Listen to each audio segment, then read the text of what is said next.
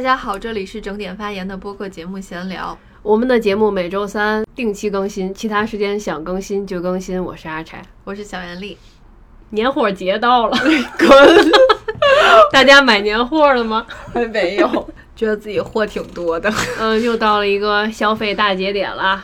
过年前了哦，对，前两天我们还去了超市，被震惊了。超市里人好多，就年味儿已经有了。反正我们往年在天津的那个超市里，就过年的时候，它没有那么红火。我觉得是不是因为疫情，今年大家更盼着过年，就过一个像往常一样那种比较健康团圆的年。肯定会有，就原来是就是家乐福在过年的这个节点的时候进去之后，可能会有一些礼盒呀的那种东西，大包装呀，一堆各种口味，旺旺大礼包。对对，类似这种的这种势头我见过。今年我们前两天去。成都的那个家乐福全部红彤彤的，一进门一个区域，一般是一个促销区嘛，呃，什么灯笼，各式各样的灯笼，然后各式各样的牛的福字，然后红包什么的，特别多装饰品，哇，所有的货品都穿上了本命年的那身衣服。对，我觉得我都已经写轮眼了，当时。然后穿过了这片区域，就会开始各种年货就促销，因为可能也是周末去的，几乎每个品牌前面都会有一个促销员。我们就走火锅底料的拍货架的时候，就好多品牌都有一个专门的阿姨在这个就说我们这个优惠啊，我们这个怎么好呀？啊，我们这个可以用那个小筷子吃啊，特别热闹。但其实很多东西还是涨钱了嘛，因为要过年了，鸡蛋啊、肉啊全都涨钱。嗯嗯嗯，对，像我这种经常去菜市场的人，比较熟悉这些。些肉蛋的价格，之前我们在家乐福买那个鸡蛋比较便宜的时候是三块九毛九一斤，然后我们之前一直就是呃从家乐福买鸡蛋回来，然后每次都碎三三颗最少啊啊挺崩溃的，就想这次去看看是还有没有啊。虽然我们前几天已经在这个市场买了，大概是四块八鸡蛋就涨价了嘛。家乐福四块九，四块九。对它那个鸡蛋，它的那个就是陈列的方式，还像原来那种特价的陈列方式是一样的，就是它那一盘一盘和底下是箱子的，就这样摞起来，然后上面会有一两袋，就是已经嗯售货员给你包好，然后称好挑价签的，然后仔细一看单价，它还没有就是。立一个大特别大的那种广告纸，然后写上多少钱，然后我们仔细看了一个价签，写的单价是五块多。对，他摆出一个特价鸡蛋的架势，但其实并没有。我发现成都人，咱是不是聊跑题了？我发现成都人特别爱买一些精品鸡蛋，就是鸡蛋上面有出处、有品牌、有名字、会有戳的那种。可以，我们就从这里聊起吧。我们先说一下我们要聊什么话题，我们就聊一个关于消费鸡蛋。我们聊一些关于消费的话题，年货的话题。近一年吧，其实伴随疫情，还有以及伴随我们两个失忆，失忆，失忆，谁失忆了？我是谁？就是辞职加上到成都这边来生活，就会有一些消费观念的有一些变化吧。我们来自己解剖一下自己的这些变化。行，我刀先给你，你先剖。就从鸡蛋开始说吧，真的就像那个孩子的诗一样。到了成都这边，自己开始买菜做饭之后，管理自己的这些生活用钱，就开始关心很多菜的价格，然后就特别希望自己可以记住这摊儿的这个菜。这所有的菜是多少钱？然后另一个摊子的那个价钱，然后还有我们日常经常去的那个超市的那个菜的价钱啊！如果都能记住，那该多好呀！我现在已经没有特别多的感觉，就刚到成都这儿的时候，你明显感觉南方菜比北方菜都是贵的，就普遍都要贵出来。有的可能是一样的，但是便宜的是很少的。对我和叶酱还聊了一下这个事情，他也觉得他觉得北京比上海便宜。嗯，但是，但是我的猫叫了。但是鸡蛋的价格就是长期是能记得住的，而且会和，呃，妈妈在微信上就会聊嘛，她就说我们这边鸡蛋又涨钱了，现在四块九了什么的，我就能反映到哦，咱们这边鸡蛋大概什么价格？因为成都的鸡蛋，你去看每个店铺里买的最多的、最受欢迎那个鸡蛋。都不是最便宜的鸡蛋，对对对，它的鸡蛋从四块多到六块多、八块多都有一斤啊，就这个价钱。但是我妈妈之前也研究过鸡蛋这个东西，可能就看一些今日头条的视频，研究，就是说不同的鸡蛋的营养价值差距不是特别大，就是没有必要买什么柴鸡蛋啊，什么特别贵的鸡蛋，所以我们就开始买最便宜的鸡蛋就可以了。有一次超市的一个阿姨还说：“你这个鸡蛋就只能炒着吃。”我说我就炒着吃，然后我们回来就煮了，立马就煮了。我们想吃煮鸡蛋。我也没太明白为什么有的鸡蛋只能炒着吃，煮着吃会怎么样呢？反正就那么弄了也吃了，没啥区别。但是现在经常在买菜时就看到路上有很多人，他买鸡蛋，他不是像我小时候是那种买鸡蛋是一个纸的袋子，嗯，啊，棕黄色一个呃大的纸袋子，然后在里面呢，你就给你，你会买好多鸡蛋，就是那个鸡蛋会基本上冒尖儿了，快、家里会一次买很多，然后放在冰箱里那个抽屉、冷藏的那个抽屉里面。嗯当时还没有什么分装的这种收纳鸡蛋的盒呢。但是在成都这边不是，我发现大家买鸡蛋可能一次就买个十个。买个十二个，就是放一个小兜儿，哎，就提着回来，好像就今天吃这一顿，明天再吃不吃再吃再买，啊，不是会那样一大把一大把囤鸡蛋。嗯，但是我们就囤，就看便宜了就多买一条，因为鸡蛋的差价还挺大的，实在是吃鸡蛋吃的多呀。嗯，咱说鸡蛋说的已经很久了。对啊，就明显咱俩就变得精打细算了。就包括我想记价格这个事情，我之前就总觉得我妈记这个事情多费事儿，就她会很比价嘛。就比如说这个牛奶，这个超市卖着多多贵，就其实超市卖的奶会贵一些，然后奶站会便宜一些。哦，对，我们买那个牛奶也发现了，就我们特别喜欢喝菊乐那个奶鲜奶，这最开始是在超市买的，然后嗯，超市当时是十七块多，然后第二瓶半价，我们觉得还算合适的时候，然后买了，后来就没活动了。后来就没活动，它就十七块多那样卖。哦，就觉得有点贵，然后呢，但我觉得还挺好的这个奶，就买嘛。然后是因为喝完那个奶，主要是我乳糖不耐受，喝完那个奶不会有不良反应。嗯，你后来的发现是什么？是觉得那个奶没有什么奶，是不是？我就想，哎，那会不会是因为我一个乳糖不耐受，就喝酸奶都会有一些反应的人，哎，竟然喝这个打鲜奶没事儿，就凉着喝也没事儿。所以我后来就怀疑它是不是里边没有多少奶，水比较多。就是水。后来我们真的去我们菜市场去问这个牛奶，这个牛奶多少钱？十三十三啊，便宜了很多，真的那个奶站就是便宜很多，限量的，每天就那么四五瓶儿吧，去晚了就没了。所以我们就再也不会在超市买这个牛奶啦。就你记住了，就很重要啊，很关键啊，就觉得。妈妈是有智慧的吧？嗯，就之前工作的时候会觉得精打细算很费精力，嗯，包括你打个车呀什么的，就是下班回家呀，可能你觉得很疲倦了，或者是很累了，你就可能不太会在乎。对啊，甚至之前就是你打不上车，你还会加价嘛，就是这种。哦我们之前不精打细算，并不是因为我们之前收入比较多，主要是没时间顾那摊儿事儿。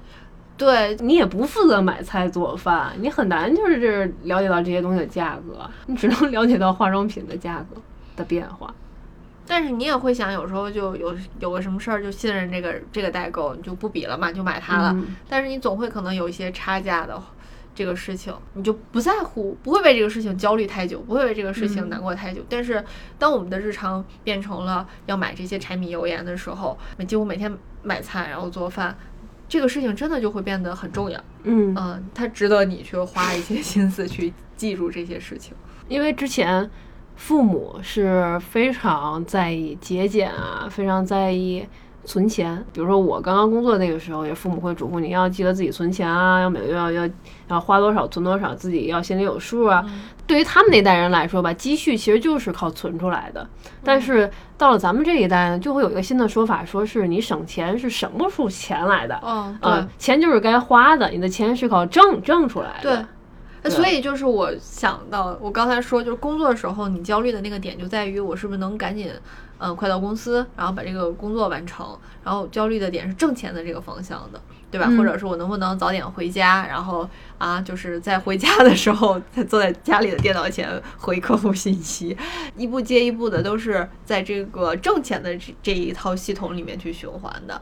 然后呢，所以母亲省钱的那一套呢，你就会觉得，嗯，这个太麻烦了，对吧？对啊我我先忙着挣钱就好了，然后就是省钱的这个东西无法引起我的重视和焦虑，我就在为挣挣钱的这些事情而感到焦虑。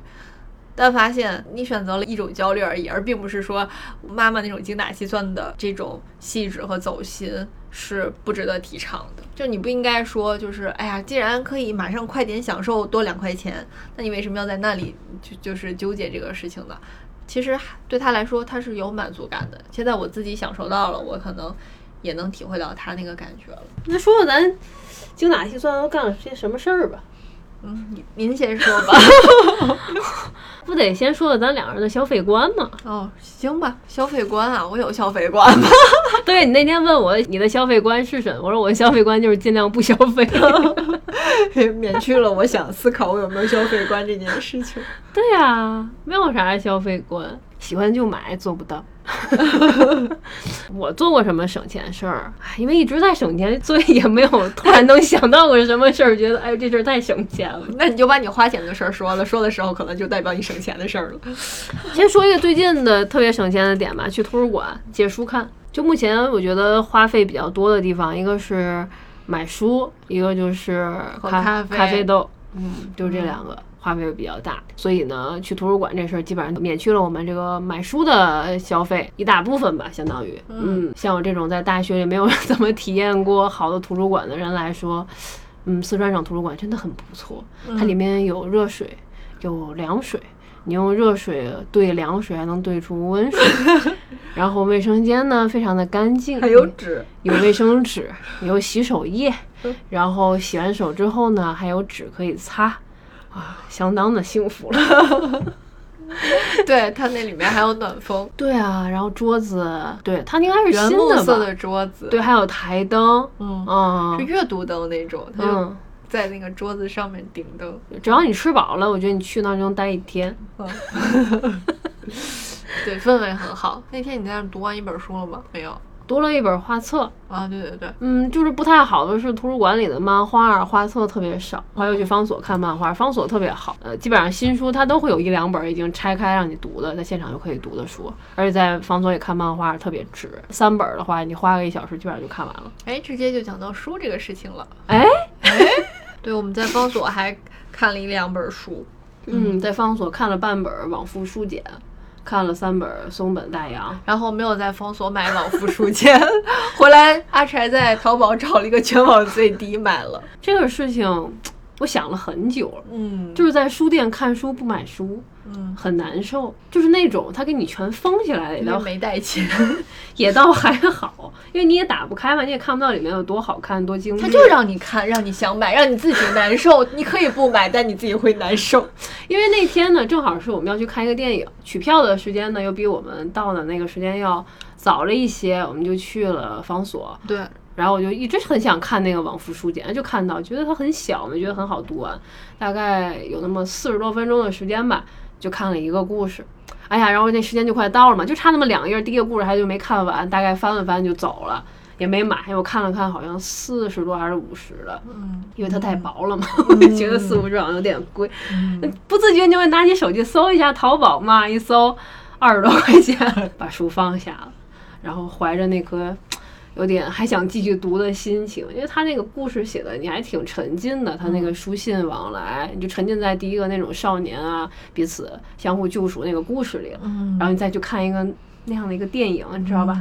就那个电影还不如那个书写的好了。哦，好，不说了，哪个电影？所以我就想，明明是正常的情况是你看到这个书啊，这个故事我很喜欢，我还差半个故事没看完，那我就在现场把这个书买了。也许在假如在电影院我取完票也还有一定的时间，我还可以再继续看了，对，这个很流畅哎。对啊，我就在坐地铁对，回这个这个电影很难看，马上出来接着看这本书，就在外面也很好。我可能在一个晚上这本书我就读完了。对，但是我这个第一个故事还差两页没读，然后就可以卖多抓鱼了。对，是多抓鱼，大家有没有发现哦？它现在这个二手书的价格比那个新书网店的价格还要贵。嗯，行，这就先不说了。然后你就会打断你这个心情。我想着这个故事，然后回来我就等这快递。起码你下单当天晚上下单的话，你也要等那么个两三天吧，它才能到。然后你再继续续着你之前那个心情，然后再把这个本儿书读完，去续得上吗？还行吧，还行吧。那个心情还一样吗？嗯，马上就开始第二个故事了嘛。我这傻傻的，我我还以为那一本书里有好几个故事，后来就俩故事。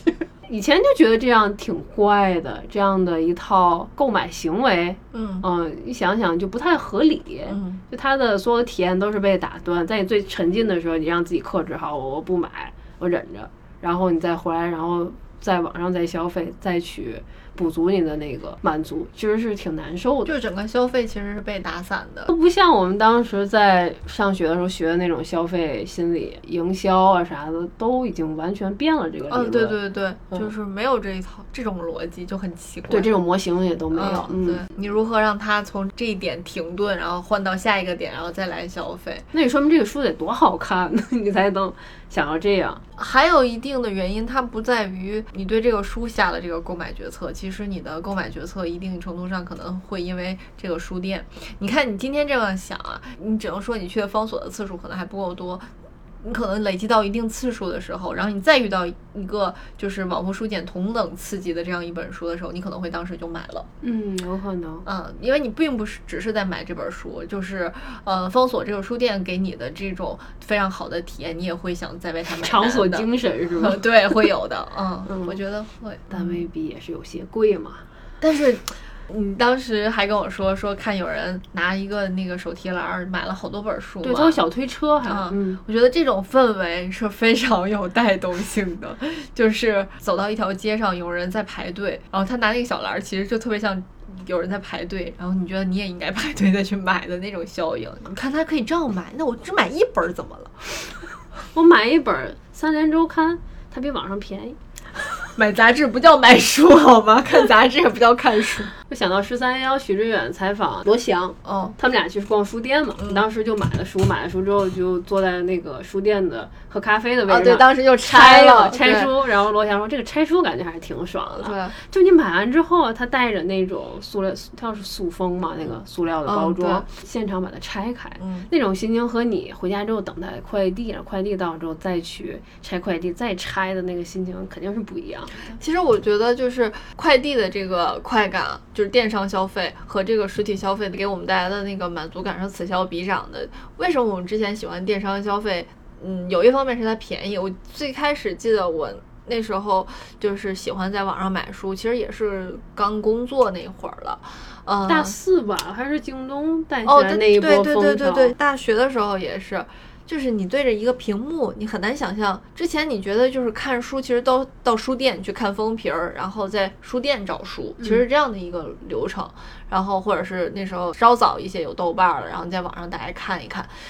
当有了这个电商的这个卖书的这个网页儿的时候，你发现你在这个网上，哎，能看见这个书，然后能看见它的这个概况，然后有一点点评论，对哎，这个体验你会觉得很新奇，然后再加上价格比较便宜，你就下单了就买了。最开始买书其实是亚马逊，最最开始我用亚马逊的那个盒子，它那个纸盒子其实是非常有特点，再加上它的那个 logo，之前它那个纸那你买的不少，你用盒子，有时候寄来不就是一个白色袋儿吗？啊、都有都嗯有过，对它的那个盒子和袋儿吧，反正都是它的一一个标志性的东西。嗯这个体验感就哇，好特别，对吧？你最开始收到快递，你有这个盒子，有这个袋儿，你都会觉得这个东西很不一样。但渐渐的，你就发现，我觉得人也是在自己在变化吧。你觉得这个东西比在书店买完可能会更新奇、更有意思。嗯，现在是。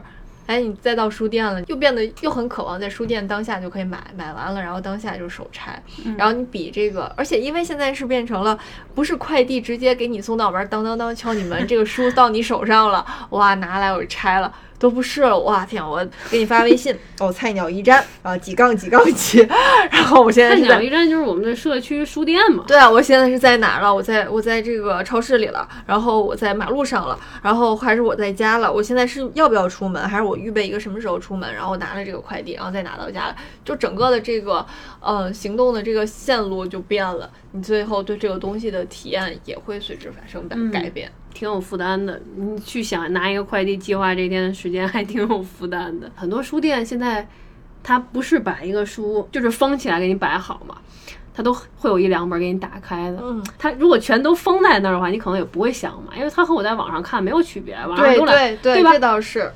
其实很难想象，就是我不看这个书的一一两章内容，一两页我都没翻，我就在网上买了一本书，只是因为它可能在销量排行上排的比较靠前，或者是至少看一下目录，至少我就要翻它一下，我可能都不看这个东西，我就要摸一下。对纸和纸还不一样，可能是别的人推荐的啊，或者有人写的说这个书好，但它不一定很适合你。那不一定是你当下很想读的书，但是，嗯，它在这个书店里它就有打开的，然后你就很想看，看过之后你很容易就会想买。我觉得原来在天津有一些，你这个说的好像你在好利来尝了试吃，然后就克制不住要买的感觉。嗯，有一些啊，因为往复书姐一直挺想看的嘛，在年度排行里她也是挺靠前的。然后周围身边有些朋友标记就说这个书啊，真的挺好的嘛。但是就是觉得它好像有点贵。然后我们看完之前之前还三十多呢。对，我们看完了有案例了别的朋友看。我们别的朋友就是之前也是想买，但是他就说他已经放弃实体书了。后来我们就说我们找到真的很好看，然后我们还找到了一全网最低，他说他就找我要链接，然后自己要去买。因为你对这个书本来就有期待，然后你在实体店就看了一个故事，就觉得很喜欢，他真的就非常想买。它不是当下你觉得这个书哦还不错，它是你之前很久你就很想看的一本书。反正就是这样，最后还是觉得二十块钱，嗯，可以等，对吧？就是这意思。对我，那时候二十块钱挺多的了。是啊，我得比多少鸡蛋啊？对啊，十九块九三十个鸡蛋。嗯，就我小时候天津啊，什么图书批发市场。嗯，对吧？很多书它其实都是封着放在那儿，就那种封着的书，我觉得买它其实就跟买一个盲盒差不多，因为你不知道里边内容适不适合你。有的买来你可能就不看了，虽然它销量很靠前，很受欢迎，但未必适合你。当时呢，我就坐在那儿看那个往复书简嘛，我后面是一个结算的一个小哥给人结账，听到说是一百六十多块钱买了几本书，然后我就会想，如果我。特别特别有钱，我会不会就是在书店里这样不考虑价格，看到什么书就买什么书？嗯，我想想可能不会，但没有办法想象这个问题，因为我不是那样的一个特别有钱的我，我也没有办法想象一个特别特别富有的我会做什么样的购买决策。重点是这二十块钱对你来说不算什么了。嗯，对吧？可能是吧。对，想起来就在文轩买书那次很爽嘛，他有满一百减五十的券，不限次数了，全民都在买书，全全成都的人都出来买书，只会有书没货的时候，又没有你不想买。然后那时候前面结账就不是一百六了，就四百多、五百多，就在这样买书。就前段时间太牛了，发券儿，你会发现那个书它不太像书了，它就像一种。采购年货了，真的就大人小孩都在那儿买。当时的那个盛况就是工作人员很多，大家都问工作人员这个书在哪哪哪里，然后就想赶紧拿到，然后买到，然后去排队。嗯，就好多年没有看到这样的盛况，对，挺惊人的。这样说，我不是一个精打细算的人。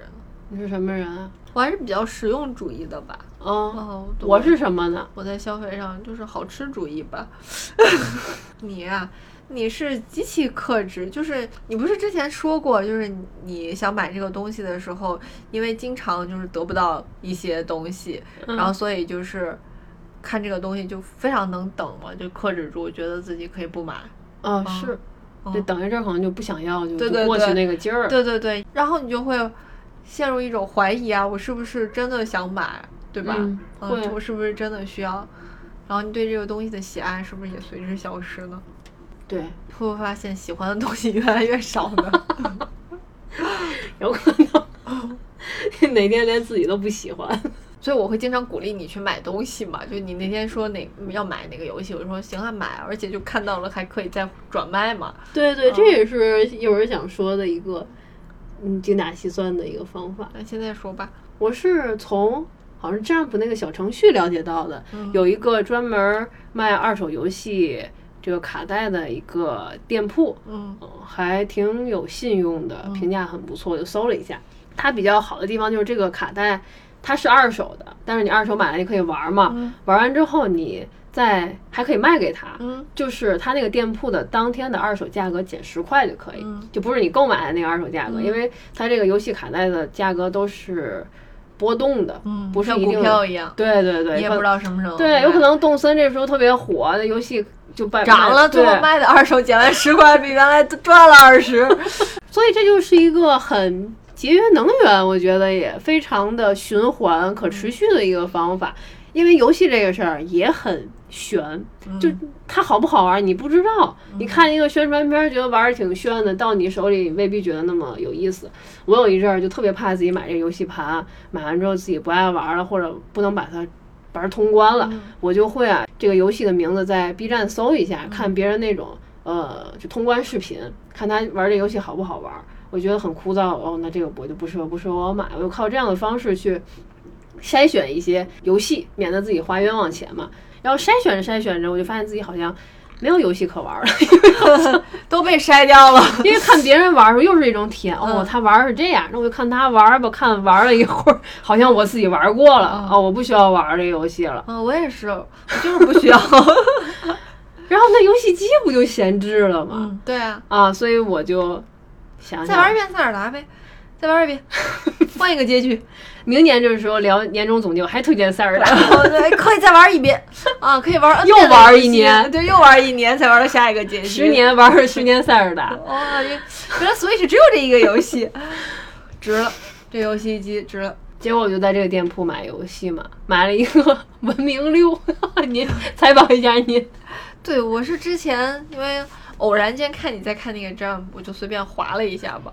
我不断的说我不喜欢玩游戏，然后我就说这个不错嘛，策略型游戏嘛，不是，我就是想增加一点点对这个游戏机和游戏活动的参与感。然后我看这个，我喜欢盖个什么，因为之前小的时候在电脑盖过楼在电脑上玩过那种帝国呀什么的那种游嗯戏嘛，然后就是圈地呀，呃，种点什么呀，自己做兵器呀那种东西。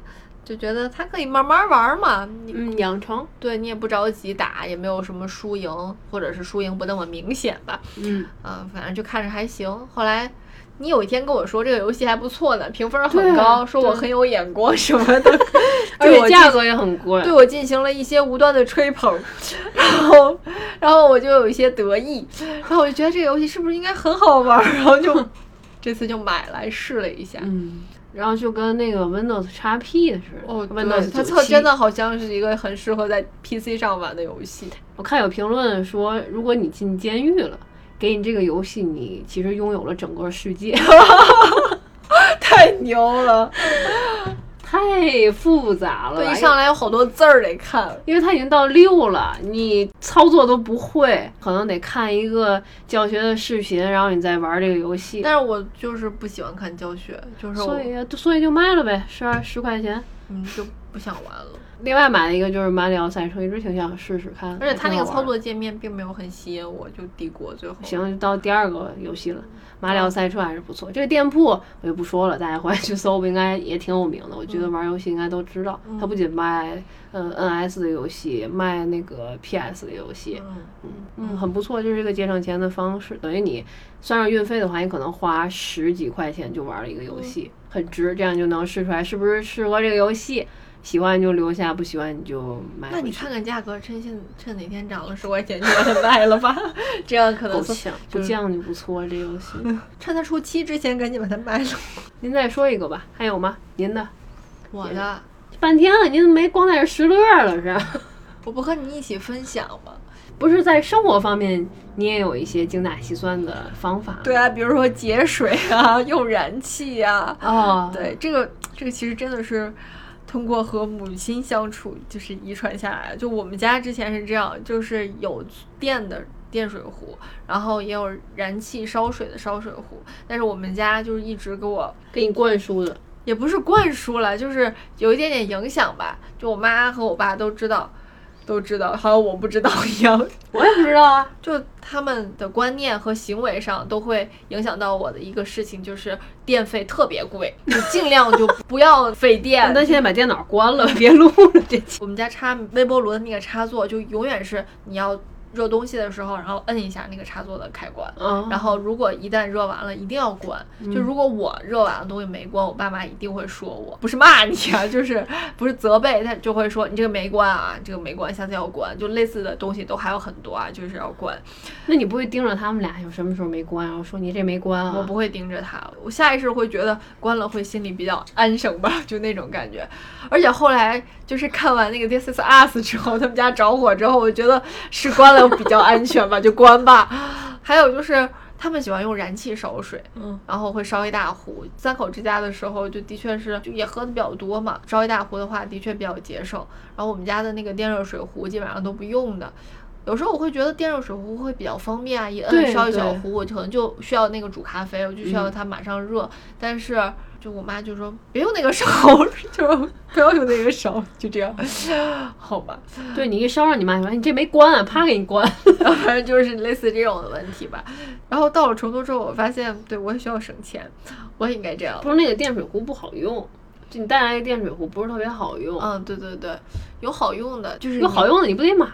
主要一个是买，一个是你对功能会有更多的追求。它有的是最基础的是它只烧热，然后后面有保温，然后有保温加净化，然后有恒温有定温，对吧？设定到多少度，这个需求是无限的。对。然后我就想，我要干嘛？我就要一个烧水壶可以做水那我们就买了一个在燃气上烧水的那种水壶，觉得挺有意思。那水 壶可有意思了，特别复古嘛。一开的时候感觉这不杀人了也啊，这个就是就是鸣音的那种。嗯，反正我们俩也喝的比较多，就每次多烧一点，少烧一点。你少烧一点，你不还少费一点燃气吗？这个其实就没什么了，就还是会受一点原生家庭 之前的那种家庭行为习惯的影响吧。我很想做那些修修补补的事情，就是我们家里好多东西，就是哪坏了，然后我爸会修；就是哪破了，然后我妈会缝，甚至是我妈会改那个。就之前，比如说买了一个两米二的那种大的被罩，然后我妈现在会把它改成小的。我们家有缝纫机，你们家有吗？没了吧？没有没有，对，早就没了。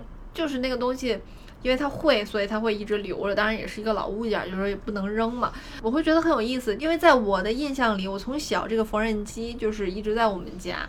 但现在说来的话，就是我姥姥、我妈妈他们都会用这个缝纫机做东西。我妈小时候还给我做过这个裤子。嗯，裙子做好多好多的东西。我妈其实是不太会裁剪，但当时还是硬着头皮做了一些。除了裁剪。就是缝纫所有的活儿，然后她都会做。嗯，因为我小的时候，她就会，比如说给我买了一件衣服，然后这个样子特别好，我特别喜欢，然后他就给我复刻，他再买这个布。嗯，我之前是有一条这个特别好看的条条绒背带裤，特别喜欢穿，小时候。然后它上面就很简单的那种形式吧，背带裤。然后它上面会有一些那种刺绣的布片儿，比如说是英文字母呀，或者是那种小图案。六个字母都带上，就差不多。学校默写差不多。对，然后我妈会找。一些这种拼贴的刺绣，然后再加上她买了那个条绒布嘛，给我做了一些不同颜色的，就同款。他觉得他做的这事儿做的不是特别精巧吧，就也就给我穿，就觉得挺有意思的。就自己生活了，就觉得你也想做背带裤。好多事情你是要会一点的，就比如说有些枕套，它其实不是完全的有扣子的，嗯，你需要缝一下的。他那个东西，他觉得他让你省事儿，但其实我觉得我需要缝一下会更好。我不太会缝嘛，但是我还是想去练着做一下。哎，我妈每年都会拆被罩、洗被罩，她是那真的拿线缝的那个白色的，对，以前那种棉的。对，就是你活好的话，你的针线走线会特别好看。所以就是你咱们在买一些衣服的时候，你也会看走线吗？我小时候跟我妈去买衣服的时候。他会比较在意看走线，一看款式，每个人都会从自己的这种 专业角度去 评价。乐队不是扯，对啊。然后我姥爷是不是个皮鞋厂的，就是每次买了皮鞋，他都要看这个是什么皮，这个皮好不好，你买的值不值啊，都要鉴定一番。他还有那个修鞋的那个东西啊，立着立着那个，对对对，我不知道叫什么，对，那个特别有意思。一定程度上很受家庭的影响吧。我觉得这个也不算精打细算，我总不能把这个枕套扔了，或者把这双袜子扔了吧。有很多就是你喜欢的东西，我觉得这不算精打细算，我觉得就是一种生活上的技能吧。哦，是吧？就是不算。嗯，哎，那你学工，我还问过你，学工咱不就是学缝纫吗？缝纫机，我一点都不记得我学什么了。之前不是聊了吗？高二学工，然后女生就是去学那个缝纫，在有那个缝纫机让你踩，然后它那个东西还特别不好用，感觉总要缝把你手缝里了一样，然后让你缝一个裙子吧。哇这么女人，还是缝一个围裙，我忘了，围裙吧，缝裙子你哪会啊？多难啊，缝一身儿就行了，后背就露着吧，后背露着就是围裙呗，啊，别起痘不就完了吗？内部梗人家都听不懂，然后那个老师，因为他接待的都是学生，然后他就是说，哎，前面某一个学校的学生就缝完之后穿着就走了，围裙穿着就走，就不细讲这个话了吧。反正就当年就父母就缝东西啊，这个事儿就是一个好像必会的，和做饭一样，不知不觉你好像就会了，没有说你自己得特意学啊怎么着这个事儿。对呀，穷人的孩子早当家，这种东西肯定要会的。但现在你要是家里有个小缝纫机啊，自己缝什么东西是一个很文。文艺的事情，嗯，对？我之前也想买，我就想跟我妈妈学学这个事情，但还是缝纫机太贵了。当然，缝纫机就是很高级，它那些电呐，有些就非常不需要技术了，它会把那个针啊什么的那个距离啊、针的形式啊，它都给你设定好的。我就觉得不如就是学老式的那种。缝纫机，我姥姥家有一个，就底下还带一个轴的那种，就底下带一个好像是摇子还是踩的那个大个的，一边踩一边摇。我我小时候一段时间觉得那个东西和钢琴很像，不知道为什么。姥姥家那东西就不用，它就变成一个桌子在使用。我也是，就上面姥姥家铺了一块布，它那个上面缝纫机上面那个机器，它是和桌子连在一起。我小学的时候还用那个桌子对当过书桌呢，有一段时间。还有一个就是我们的这个数据线总是被猫给咬烂了，还不知道什么时候，反正你有一天你拿起来这根线的时候，有牙印儿的，它就已经被咬的有点破了，但是还能用啊，能用。然后充电的时候就怕被电着嘛，充的也不是特别好了。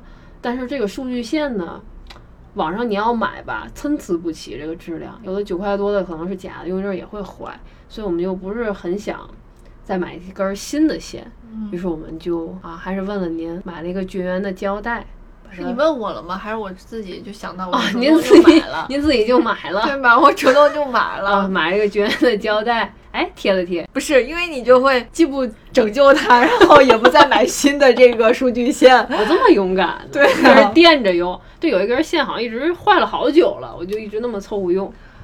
但是我就觉得先拯救一下吧，啊，我就知道有那个胶带，因为我爸之前经常用，它那是黑色的，做电活它可能会两条线接在一起啊什么的，那个黑色就比较丑嘛，哎，一搜正好就三 M 有，还有白色的，我就买了个白色的。缝缝补补这个事儿，就让我想起来之前听看理想里面的一个节目叫《你好童年》，呃，里面有一期是关于芬兰的，就是周轶君他乡的童年的，做了一个播客的节目，他们在。重新评论一下自己的这个纪录片，里面就是李玫瑾老师说了一个事儿，就说他他觉得，我们现在很少让孩子去了解身边，比如说就像。嗯，缝东西这件事情，他说他的女儿就不太会，比如说衣服扣子坏了或者哪里有个洞，他说当初是因为他那个时候小的时候正好赶上了文革，然后天天住在平房里和男孩子一块玩，特别疯，他妈妈就怕他把心玩野，然后就叫他回家开始学织毛活，然后就是做那个女红。我是觉得吧，这一琢磨这个缝缝补补啊，或者说精打细算这个事儿，我就想起北野武他说现在年轻人的焦虑就和他们那个年代不一样，他们那个年代可能会焦虑。我明天是不是吃不上饭？然后或者说我身边谁得了什么疾病，然后可能就突然就去世就死掉了。但是现在你问年轻人最焦虑的事是什么？他可能会说没有网了，或者说是微信太多了，或者是没有卫生纸了啊，就是上厕所没有卫生纸了，都是一个很焦虑的事情，不能没有卫生纸。肯定是不能没有啊！对啊，但是他说 他们那个年代没有卫生纸无所谓，我就拿着树枝刮一刮 就可以了。他说大家的需求好像都在不断的提升，焦虑的事情也从最根本和关心到生命的事情变成了一些他觉得可能不是特别重要的一些事情。嗯，对我和我妈就是精打细算的那个反差就在于这个嘛。我把这双袜子破了的袜子把它缝好了，我把这根数据线把它。呃，用一个绝缘胶带把它粘好了，它可以用了。嗯，然后这些旧的东西也没有把它扔掉。嗯，你把它修好了，这种成就感和你这东西袜子坏了我扔了，我上网再买一个，那种感觉就是不一样的。它这个是有一种成就感在里面，你会体验这个整个你修补这个东西的过程。然后你买一个重新买一个新的，你只是有一个快感而已，就是这两种感觉是不一样的。嗯，可能有人就是。无法忍受这个东西旧了的那种痛苦，他就是希望通，就是觉得很难受，我要把它扔了，然后买一个新的，就觉得这样才能舒服，对吧？嗯，对，也有，也许不上升到焦虑，但至少就觉得这个事情很别扭，受不了这个东西，就是。上面有个补丁，对对对，那是在你可以买得起 更多的情况下。主要是吧，我有过这种情况，我的袜子破掉了一个洞，而且不是特别好补的那种情况。这个袜子又特别喜欢，是图案非常好看的那种袜子，我又买不到和这个袜子同样的袜子，然后这双破掉的袜子我又很舍不得扔，因为我特别喜欢这个图案，然后我就留下了一双可能带洞的袜子，或者有一阵儿我是穿那种两双不一样的。就一只是一一种花纹的袜子，因为那只破的可能扔掉，但那只没破的我就留下了。瞎补嘛。对我也有，就生活好了之后呢，他反而会觉得有些东西可能会显得很寒酸。比如说我之前有一双鞋，我特别喜欢，也是也是一双耐克的，但是它那个表面可能是嗯接近呢子布的那种面，然后是黑底，上面有一些紫色的特别淡的那种小花纹，我特别喜欢。然后哎，那个鞋我还穿着去爬了汉拿山嘛，那个鞋。嗯，它就是因为表表面的那个质量特别差，就早就就穿了没多长时间之后它就破了，破完了我妈还试图给我缝了一下，我妈就说你这鞋别要了，就是它都带洞了，就是怎么穿的？我就说我挺喜欢它的，就我穿深色的袜子我在里面，然后我又坚持了又坚持了几年，后来我妈。就每次在整理就是换季衣物的时候，看到这双鞋，他说别要了。我说行吧，那不扔了就扔了吧。你穿这双鞋降低了咱家的生活水准？这倒没有，他就在他的这个感觉里面，这个东西就已经是被淘汰了。对，可以淘汰。嗯，或者说可能妈妈会觉得应该穿一双好鞋。对，我妈说了，就看人利不利索，一个是头，一个是脚，就是发型，你头发是不是修剪了，然后你的鞋是不是干净的？嗯，对，对我妈还经常会说，就觉得，嗯，你穿鞋没有你爸在意，就我的鞋可能会比较脏，我爸那个鞋会特别干净，包括运动鞋，就他那个白边就是白的，就很神。嗯嗯，出门都带鞋套走，就是每个人的那个焦虑点和幸福感不太一样。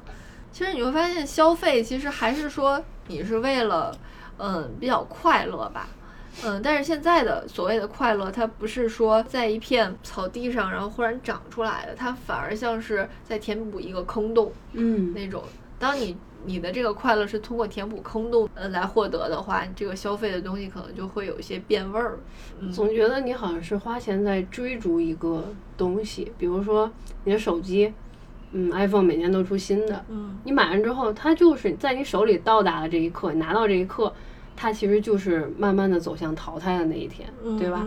然后你刚才说那个缝纫机，嗯，从最原始那种带一个字台的缝纫机，到现在多么小型，不是带一个字台，就是可以能当做字台的缝纫机，送一个字台的缝纫机，然后再到现在多么小型的什么充电的各种形式的，然后像我们的抽纸。我小时候好像好像上小学时都没有纸巾，抽纸巾、湿纸巾，就是生活方式 改善之后的一些产物。看直播，还有什么上卫生间用的湿纸巾，嗯嗯嗯，所有的东西都在进步。你好像永远在用一个即将过时的东西，所以你要不断的去消费，去追赶一个看起来好像目前是最新的东西。嗯，但戴老师说进步是一种意识形态吧？就对啊，不用追求这个，就不一定是永远是向前进步的。其实你可以追求精神的进步，但是哎，茨威格的爸爸是吧？对啊，就是物质的进步和精神的进步其实是没有直接关系的，同意吗？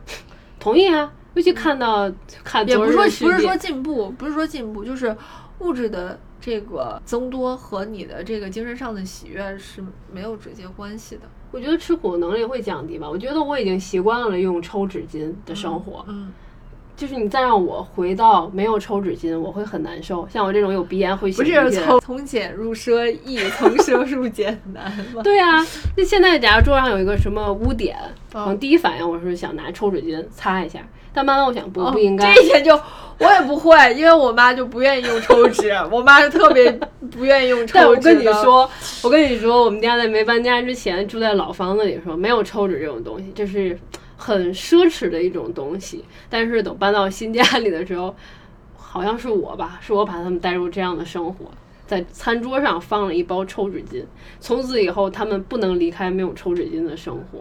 就是我妈能不用抽纸，她绝对不用抽纸。但是如果我爸在餐桌上吃饭，然后用那个抹布擦的话，我我妈就会就是很不高兴，然后就会骂他，就会说你应该不是骂他，反正就说你要用那个抹布就很难弄的。一个是他要擦桌子，他不应该擦嘴。然后我爸就我爸很喜欢就是瞎抓一块布擦擦手那种，然后我爸就说应该用纸擦。嗯，就他心里还是有一道坎儿的，已经越来越习惯这样的生活，有纸巾、抽纸巾和湿巾围绕我的生活。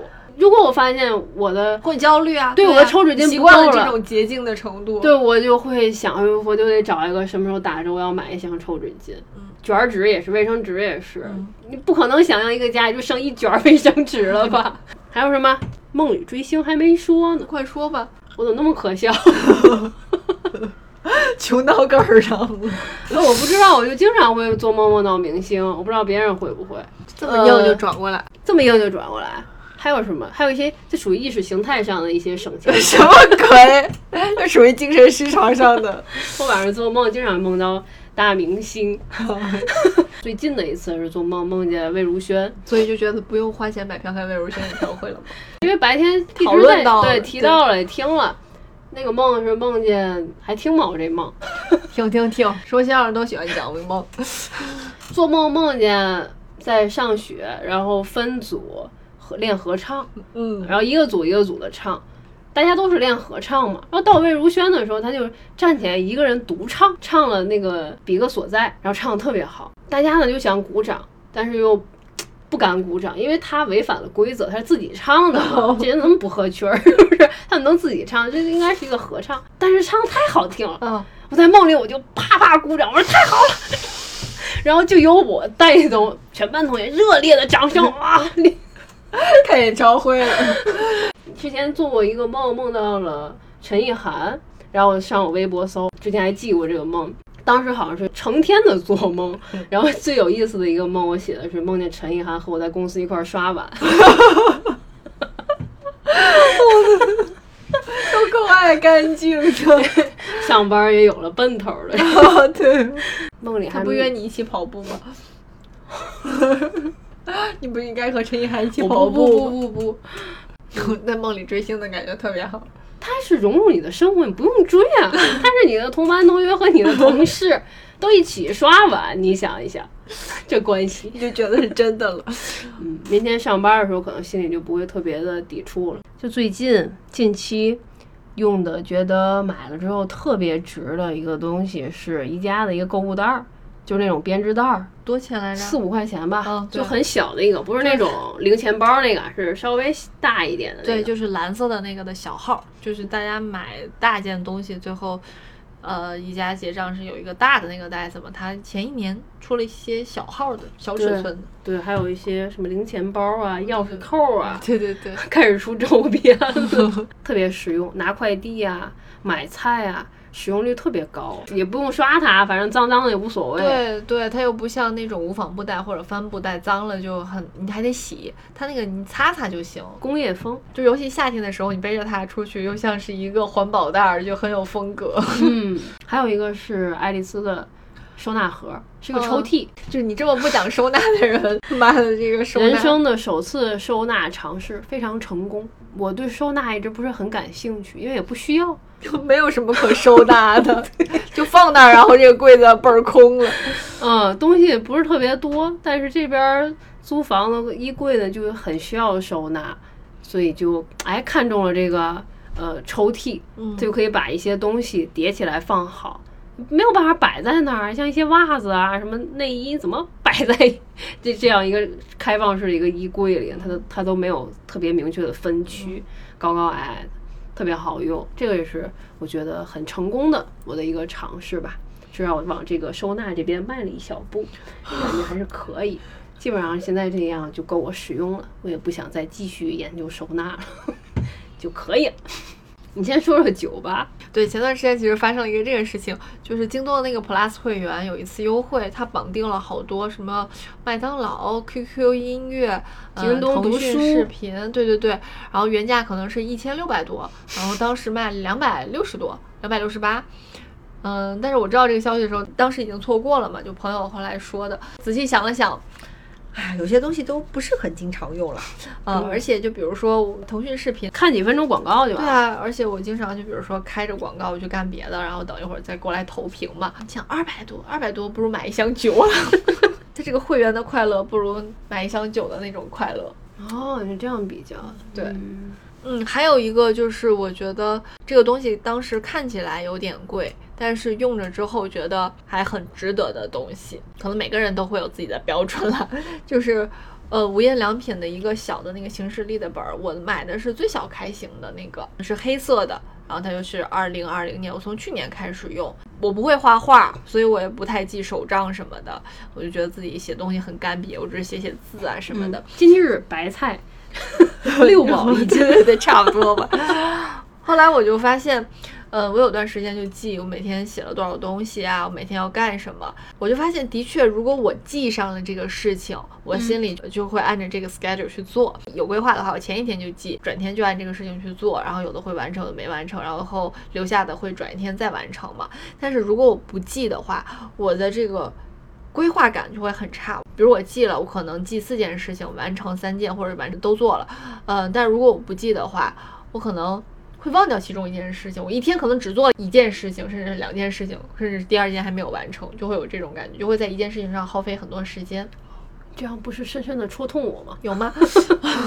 对，就还是会觉得它会一定的提升效率。我之前会觉得是不是没啥用啊？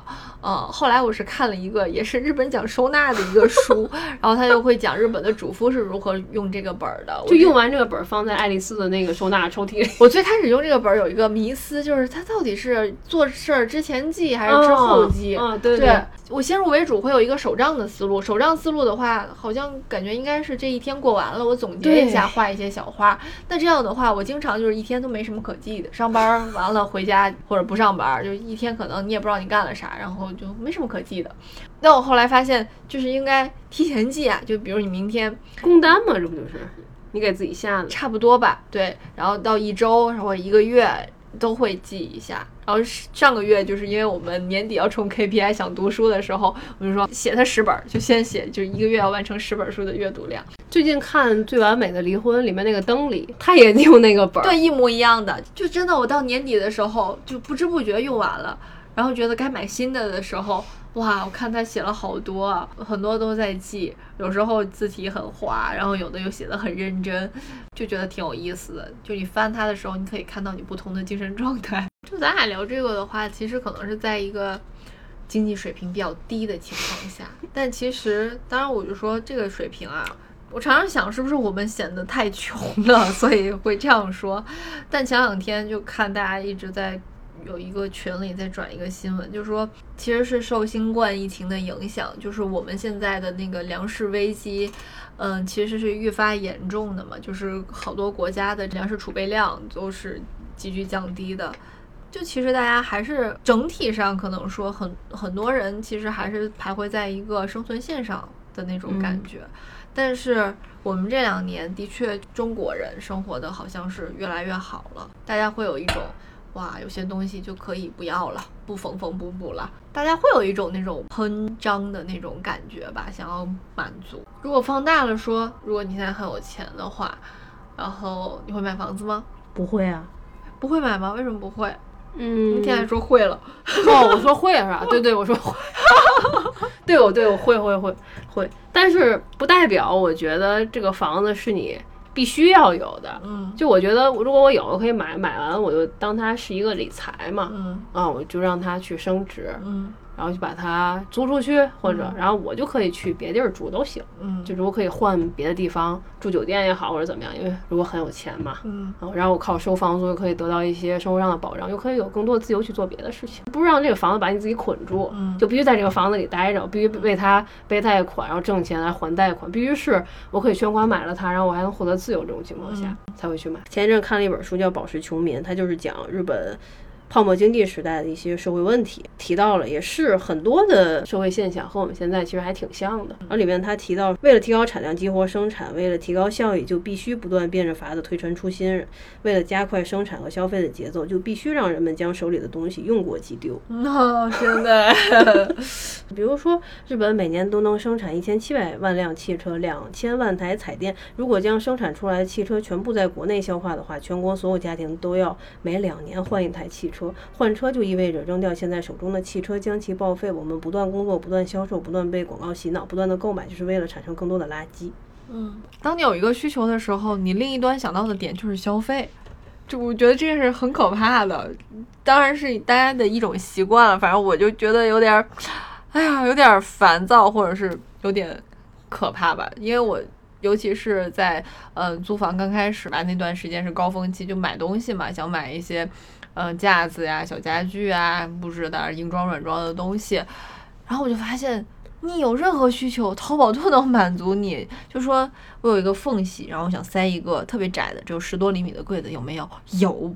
然后床底下，然后几厘米的地方，我想塞一个那个收纳箱，那个箱子啊，然后是最小的是十几厘米，然后我发现还有更窄的，更窄的那个尺寸，就是那种无纺布、帆布的那种软一点的那种东西。它也能满足你，我觉得我这个东西可能已经达到了极限了，就这个床的那个距离就已经无法满足了。结果最后还是有，就是挺可怕的，就是你心里难受的这个点啊，就有时候就是因为你觉得是不是有什么东西要把它填补一下、塞满一下。就比如说这个桌子它空在那儿，你觉得它不美，上面一定要有个花瓶，再插上几朵郁金香。然后或者是什么满天星，英剧看多了，就是对吧？就是类似那种的花，你会觉得那样会更好。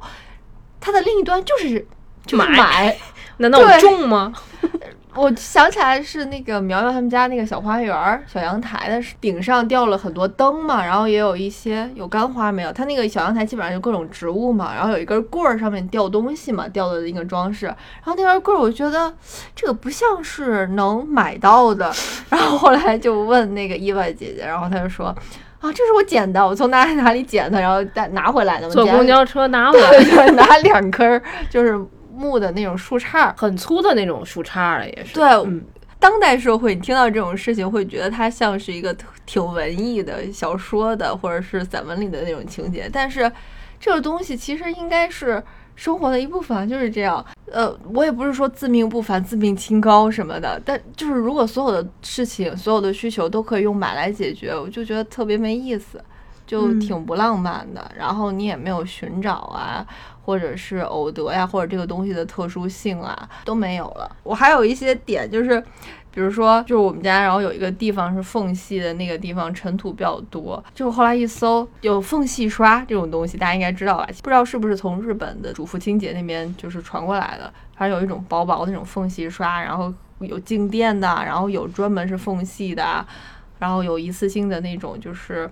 套啊套上面，然后那个脏了之后你就直接丢弃就可以了。和那粘毛滚子是不是有点像？呃，类似吧。对。嗯、然后呢，它还分不同的长短，就是如果你是冰箱有冰箱的距离，哦、你是床下有床下的那种长度。好洁癖啊！对啊，他那个广告语一定要写的就是很恐怖诉求。他说会有尘螨，然后就会影响你的家庭健康，然后会让你的身上起疹子啊。我想是不是啊？就大家我们是被这些东西。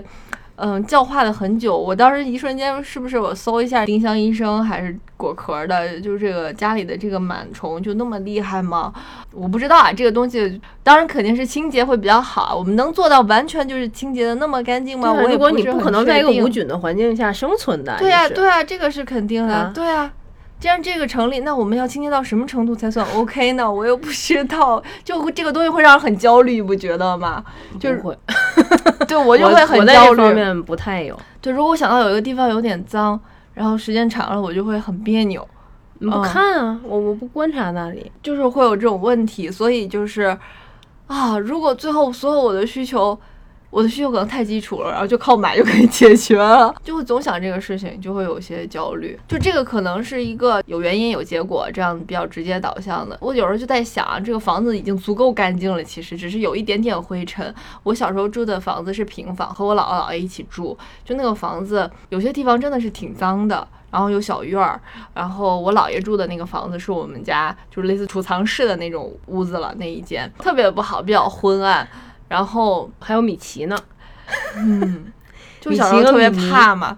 但是我我当时并不觉得怎样，然后也是那种我和我姥姥住的那个房间，然后床下装各种乱七八糟的东西，就所有的收纳其实都在床下，各种箱子。你要拿一双鞋的话，那个盒子都是土的，并没有很给我很多就是很苦的那种记忆。其实，嗯、但是现在。我想到了我的这个，比如说冰箱下面，或者是卫生间的收纳柜的下面有一层尘土，我就会很难受。哦，我觉得这是一种现代病啊，或者是什么？嗯、有可能。就刚才说的，就清洁到什么程度？嗯、像之前小的时候没有洗手液，就是用香皂嘛，嗯、你连沐浴露都没有，啊，就洗澡就是哪怕洗脸，那洗面奶好像都没有。我小时候还用过洗头膏了，不知道你有没有用过？就连洗头的时候，就就是说洗头粉色的一个袋子，就感觉感觉它挺香的，反正它挺挺劣质的，不太记得了。就小的时候，冬天洗澡都挺困难的，你要去外面找一个公共的澡堂嘛，父母会带你去。对，就每周才能洗一次澡。但是现在，如果有一天不洗澡，就临时有一天停水了，你没有办法洗澡，你都会挺难受的。像疫情的时候，给家里买了那种洗手液，但我这次回家发现，那么久了那瓶洗手液就没怎么用，就我爸妈还是习惯用香皂洗手。但是大家好像就觉得用洗手液洗手是不是比用香皂会更加的消毒，就更干净呢？呃，我是觉得就是手脏的话不要碰香皂了，不然那个脏会留在香皂上，我我就那个就很难受。那我现在还挺习惯，还是用。香皂的，但就因为疫情期间也大教大家怎么洗手吧，就你洗的不认真，多少秒？二十秒？嗯，对，一首一首生日歌。对对对，如果你不能达到这个认真的程度的话，你其实用啥都一样，都没有太干净。我就会想，就是但是洗手液不会脏啊，就是香皂如果脏了的话，它就在洗手液贵嘛，对 对吧？就根本道理还是这个，就是现在物质极大丰富，然后我很。适应现在的生活很享受，但是现在的这个我就比原来小时候的那个我要变成了更好的我吗？好像也没有。就比如说，我现在回到以前那个生活，我就会很难受。嗯嗯。但是如果让那个时候的我来到现在，他可以很适应嘛？对对对，对吧？就是社会是很进步，自己的就自己就可以经历一个变形记。对啊，就是社会很进步，各方面很呃更加健康、更加卫生，对，都很好。但是好像。我变得很弱，我变得比以前更弱了。嗯，前段时间又看了一遍那个《美丽新世界》嘛，就最开始看的时候可能感触不太深，尤其这两年再看，真的就觉得哇，就是那个《美丽新世界》里面它有个设定，就是他们的那个新世界里的人就只吃那个索麻嘛，就可以呃嗨了，然后就完全就没有其他的需求了，就都都解决了。但是他那个人是分三六九等的嘛。我们现在这些所有的消费点，然后你的需求对应的这些物品，它其实就是一种锁麻，就你能及时的满足啊，你就觉得安心了，甚至是对吧？其实你会焦虑的时候，你会买这个东西啊，但是真的会更好吗？其实慢慢的，真的是会走向一个比较令人恐惧的一个世界。就我怎么在想这个，现在生活变好了，我怎么在想一个更差一点的生活，然后去忍受这件事儿呢？就我亲身的经历就只有小时候，对吧？我现在不想再跟别人去对比啊，或者怎么样，这样也不太公平，不太好。我就和我自己小时候真正经历的事情来比，有些衣服可能是缝缝补补的啊，然后是旧的啊，就是缝缝补补其实是代表了一种大家可以忍受，大家认可这件事情，我不会因为这个东西它磨破了，然后。就会很焦虑，就是你身上你这件衣服啊，今天沾上油点子了，你都会很焦虑，嗯，对吧？然后你擦不掉，你就会想先用洁洁灵擦，我就是嘛，对啊，先用这个是一个点啊，先用洗洁精擦，然后擦不掉，要我我就会在网上搜日本有什么神奇的那种主妇清洁剂，再把它擦掉。这只是一个例子啊，可能缝缝补补啊，日常生活还有其他的例子。我们对这种东西意外身上一点小瑕疵的这种忍耐能力就变得很低，挺可怕的。我就想到之前的一个说法吧，就是一个心态的描述啊。就高三的时候，那时候我和朋友之间流行一个说法，就是说在那段时间里丢了一个笔帽，你都会特别的难受。就你整个这个高三这段学习时间，你就会特别难受。就它其实是一种焦虑状态下的一个。呃，符号化的一个显性的这么一个表现，嗯，我觉得现在这个事情也是，就是其实因为我们自己本身可能处在一个惯性的焦虑状态，可能有时候你不太意识到，没有那个点触发你，然后你当你有了这种小小意外，对小小意外，你就忍不了了。甚至电影很多的情节都是这样演的，就是你在崩溃的时候，不是因为你如临大敌，你遇到了一个什么真正的呃生老病死的这种意外，你崩溃了，而是。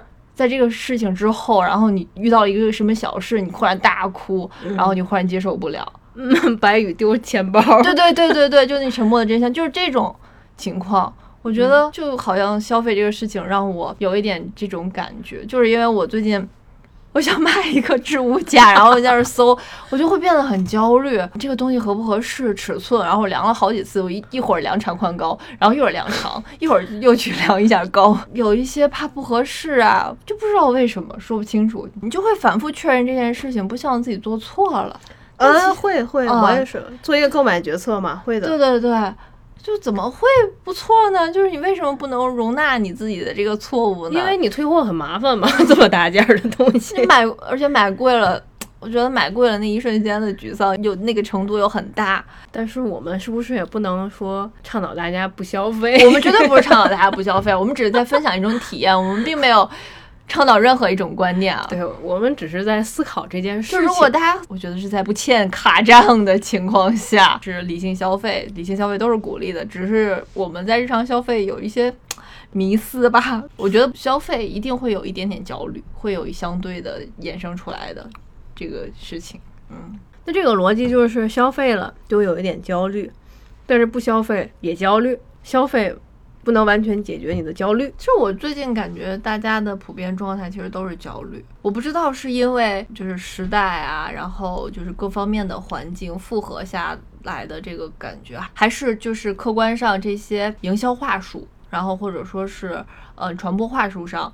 然后出现的这些词太多了，你不觉得吗？就是从前两年开始，就是什么知识焦虑、资产焦虑、身份焦虑、健康焦虑，然后就有好多的这种传播学词汇。然后我们之前写营销方案的时候，然后会从这个痛点入手，就很奇怪，我也不知道什么时候就大家开始分析市场营销和消费行为的时候，会把焦虑成为了一个这种关键词。因为我们在传统之前学习这个营销的时候，其实基本上是没有这个词的出现的。对，这个其实是最近这个五年吧，它的一个关键词。我是前段时间 看那个戴锦华老师那个书，他讲那个六七十年代的时候，其实是说，呃，有一种忧郁症的那种情绪在蔓延的那个时代。然后我就开始想，我们那我们这个时时代现在是有一种什么情绪呢？我第一反应就是焦虑啊，各种焦虑。有钱人有有钱人的焦虑，然后上班的人有上班人的焦虑，然后不上班的人有不上班的人的焦虑，就各种焦虑嘛。其实它不管是一个真正的实际的大家的心理状态，还是说被市场归纳为这种心理状态的一个关键词，但我觉得。这个情绪大家就是被感染了，你一传十，十传百，你好像或多或少你就会想自己，哎，我是不是有点焦虑啊？好像是有，我为什么焦虑啊？是为这个、这个、那个、那个。可能之前都不知道“焦虑”这个词，嗯在很多年前你不不会想到这个词。嗯，现在就是第一。难受啊，烦啊，好对那个像是这种吧。烦我觉得焦虑好好高级啊，这个词。我现在没事儿就你只要一琢磨你就焦虑了，对吧？焦不焦虑？好像有点焦虑。对吧我？是不是不高兴？我一琢磨这事儿，那我就不高兴了。就是在这种大的氛围之下，其实你觉得你消费的时候会解决你某一个焦虑的点，但其实你永远无法根除你的焦虑，可能是吧？我觉得是，就是你永远再会有一个新的焦虑的点。反正我就是这样啊，我就可能处于在那种不消费的焦虑里。嗯，对吧？焦虑着也有嘛，对，嗯也有一些难受，但是不可能特别舒服吧？活着就这样，是吧？对，我现在开始想，就是如果你本着想把所有的焦虑都消除掉，都找一个办法把它解决掉，觉得这种不存在，我觉得不存在。好久不见的你贴上的玫瑰花，怀念想抱在一起，平行的时空里，你跟我在对话。一起游戏，一起沉默，一路到底，飘着一生许下一阵光亮无界飞行，顺着你灵魂，我身体成难题。一起呼吸，一起自己过度焦虑，究竟我在哪里，要去哪里，哪都